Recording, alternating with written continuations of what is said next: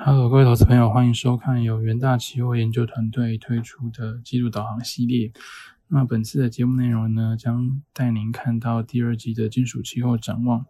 包含说黄金在既往高通膨的环境之下，哦，借以对抗美国启动升息循环的利空；而在铜价的部分，则有包含这个呃库存低迷以及供应吃紧等等的利多来提供支撑。啊，首先在第二页我们可以看到，就是这一次的一个大纲。那主要分成黄金跟铜两个面向嘛。那黄金的部分，我们结论是认为它会比较偏向震荡偏多。那最主要是因为升息乌云这个笼罩的情形之下，又有保值避险来提供支撑。而在铜的部分，啊，则因为这个呃，包含说呃，智利的一个铜矿减产，那另外就是在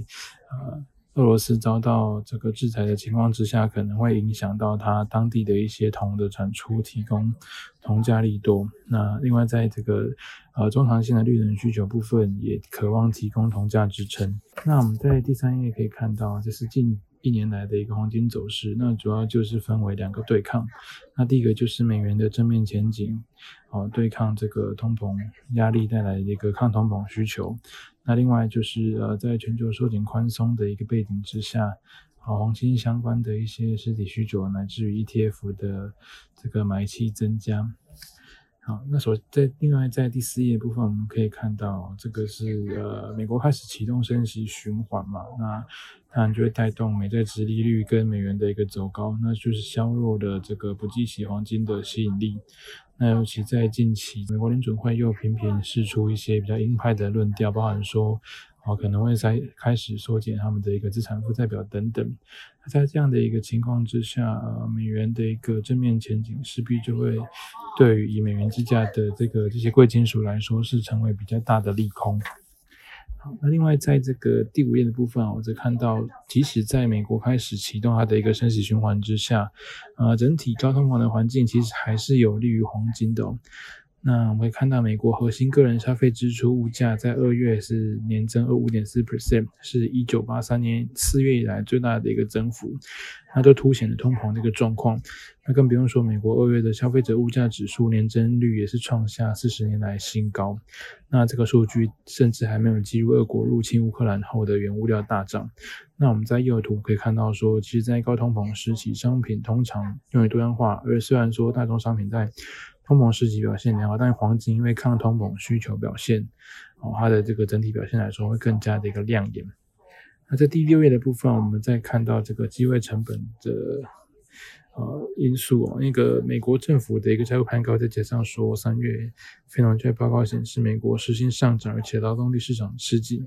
配合这个疫情跟乌俄冲突的一些影响，都让这个。啊，美国啊，整体一个通膨预期是居高不下。那在通膨压力强劲的一个情况之下，当然就会使得这个美国公债的实质值利率处于持续处于负值利率。也就是说，我们目前持有黄金是几乎没有机会成本的。那这个部分当然是有利吸引使用黄金来分散风险的投资买气。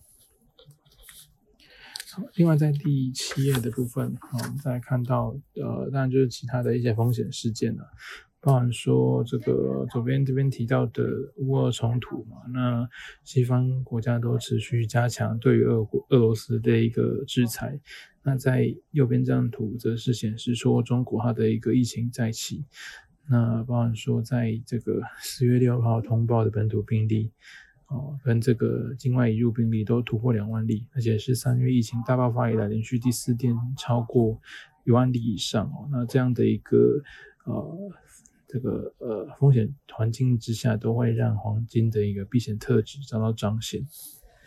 那在第八页的部分，我们还是要看到说，这个美国它毕竟是处在一个升息循环内嘛。那根据他们三月会议的利率点阵图显示，预期二零二二年至少升息六次。那当然，这个啊升息更多次，就是说有七次，或者是说未来几次会议。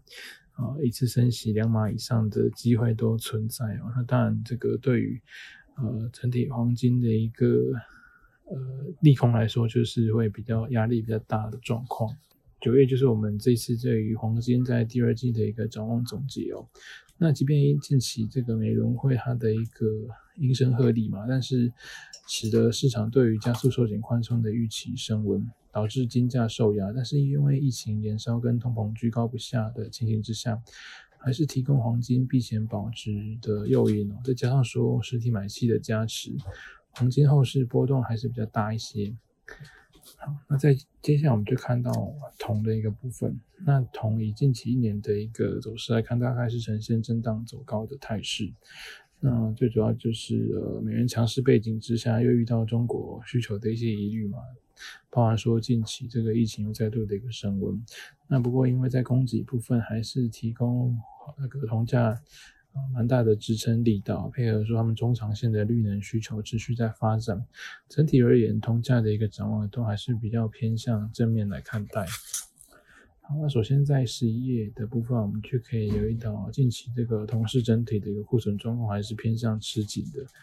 包含说在上海期货交易所跟伦敦金融交易所的铜库存部分哦，都降到近期的一个低点。那在第十二页的部分，啊，则是。看到说这个俄国它遭到制裁的一个情况之下，可能哦，除了这个，当然它的一个呃主要生产金属钯金、白金、镍啊、铝等等会受到冲击之外，那其实在铜的部分它也占了一定的一个比例哦。那另外就是说，这个市场也担心说物流问题可能会影响金属的一个供应。那目前三全球三大航运。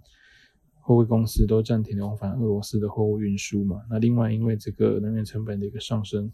哦，也让市场担心说是不是会冲击到这个精炼金属的生产。啊，那不过呃，中国的一个整体需求，因为受到呃内外环境的一个不断影响之下，其实都还有改善的空间的。那这个可能就会拖累啊铜的一个脚步。话说，中国月收融资规模是大概年减五千三百一十五亿元嘛，是不及预期。那居民企企业信贷需求都比较疲弱。那这个主要是因为经济面临复杂的那个环境，加上地缘政治紧张的关系嘛，使得这个呃材料成本这个压力加大。那在第十四页的部分，我们可以再看到是这个呃供给面的利多。这个包含说中呃智利它的一个呃近期的铜矿产出是有所下降的，其中一月的铜产量是年减七 percent，是创二零一一年以来的同期新低。那最主要原因就是这个位于智利的全球最大铜矿埃斯康迪达，还有有一些这个啊罢工跟抗议的情形，导致这个直接导致铜矿的一个减产。那啊。预计未来一段时间，这个呃抗议或者是抗争的活动，可能都还会就是呃不定期的出现啊，那这个都会冲击到整体的一个智力铜矿的产出。在十五页的部分呢，则是提到这个呃中长线的一个能源同需的利基啊，包含说中国它在一二月的一个发电机发电装机容量是年增七点八 percent。那其中这个风电是年增十七点五 percent，太阳能年增二十二点七 percent。那在二零二二年，中国国家电网公司也是计划说再投入五千八百亿元的人民币。那在这个电网投资方面的计划投入五千零一十二亿元，是年增八点八 percent，创下历史纪录哦。那这所有的目标就是为了实现二零三零年以前碳达峰。那在二零六零年前碳中和的目标，那所以这个呃相关的一些呃电线电缆需求增加，乃至于铜需求的一个加温，都是值得期待的。好，那不过还是需要留意到中国铜产回升的一个状况。它在一二月的中国进口铜矿砂跟金矿是年增十点二 percent，那呃去年的时候则是创下历史新高嘛。最主要是因为在这个一些不利因素的影响淡化之后，二零二二年全球铜矿产量是渴望成长的。那我们从加工精炼费用的上扬，已经显示出铜矿供应成长的迹象。那所以二月中国精炼铜产量大概是比一月再增加了二点一 percent，那跟二零二一年同期相比是增加一点七 percent。嗯，呃，这个也可以看到，就是这个在北京冬奥结束之后。政府对于这个空污防治的要求减少，那陆陆续续有一些烟厂开始恢复生产的影响。好，那整体而言，在铜的一个总结部分哦。呃，主要是因为疫情反复了，再加上说全球通膨居高不下，所以经济降温的风险还是在的。配合美国联准会启动升息的一个情况下，带动美元的正面前景，都会限缩铜价的表现空间。不过，我们还是需要注意到，因为这个库存低迷，再加上说两大产国智利跟秘鲁的一些供给疑虑。叠加对于中国，它因为这个疫情在起，那经济降温的情况之下，可能会推出一些刺激措施的一个憧憬，配合整个绿能呃发展的一个展望，都还是有利铜价支撑。所以，我们对于铜同的一个看法，会比较偏向震荡偏多来看待。OK，以上就是这一次的一个技术导航内容。那呃，也欢迎各位投资朋友追踪我们的一个研究最前线 YouTube 频道，内容非常丰富，包含有与分析师有约系列的，像是这一次的季度导航，那不定期针对议题性的追星焦点系列，还有名家开讲等等。那另外，对于这个城市交易有兴趣的朋友，也可以留意到我们 Trade 学院系列，包含有 R 语言、Python 城市交易等等非常丰富的内容。另外，我们每天早上八点推出的元大期新闻，也能够带您啊了解到最新最及时的一个财经焦点。好，以上就是这次的节目内容，祝您交易顺利，我们下次的节目再见，拜拜。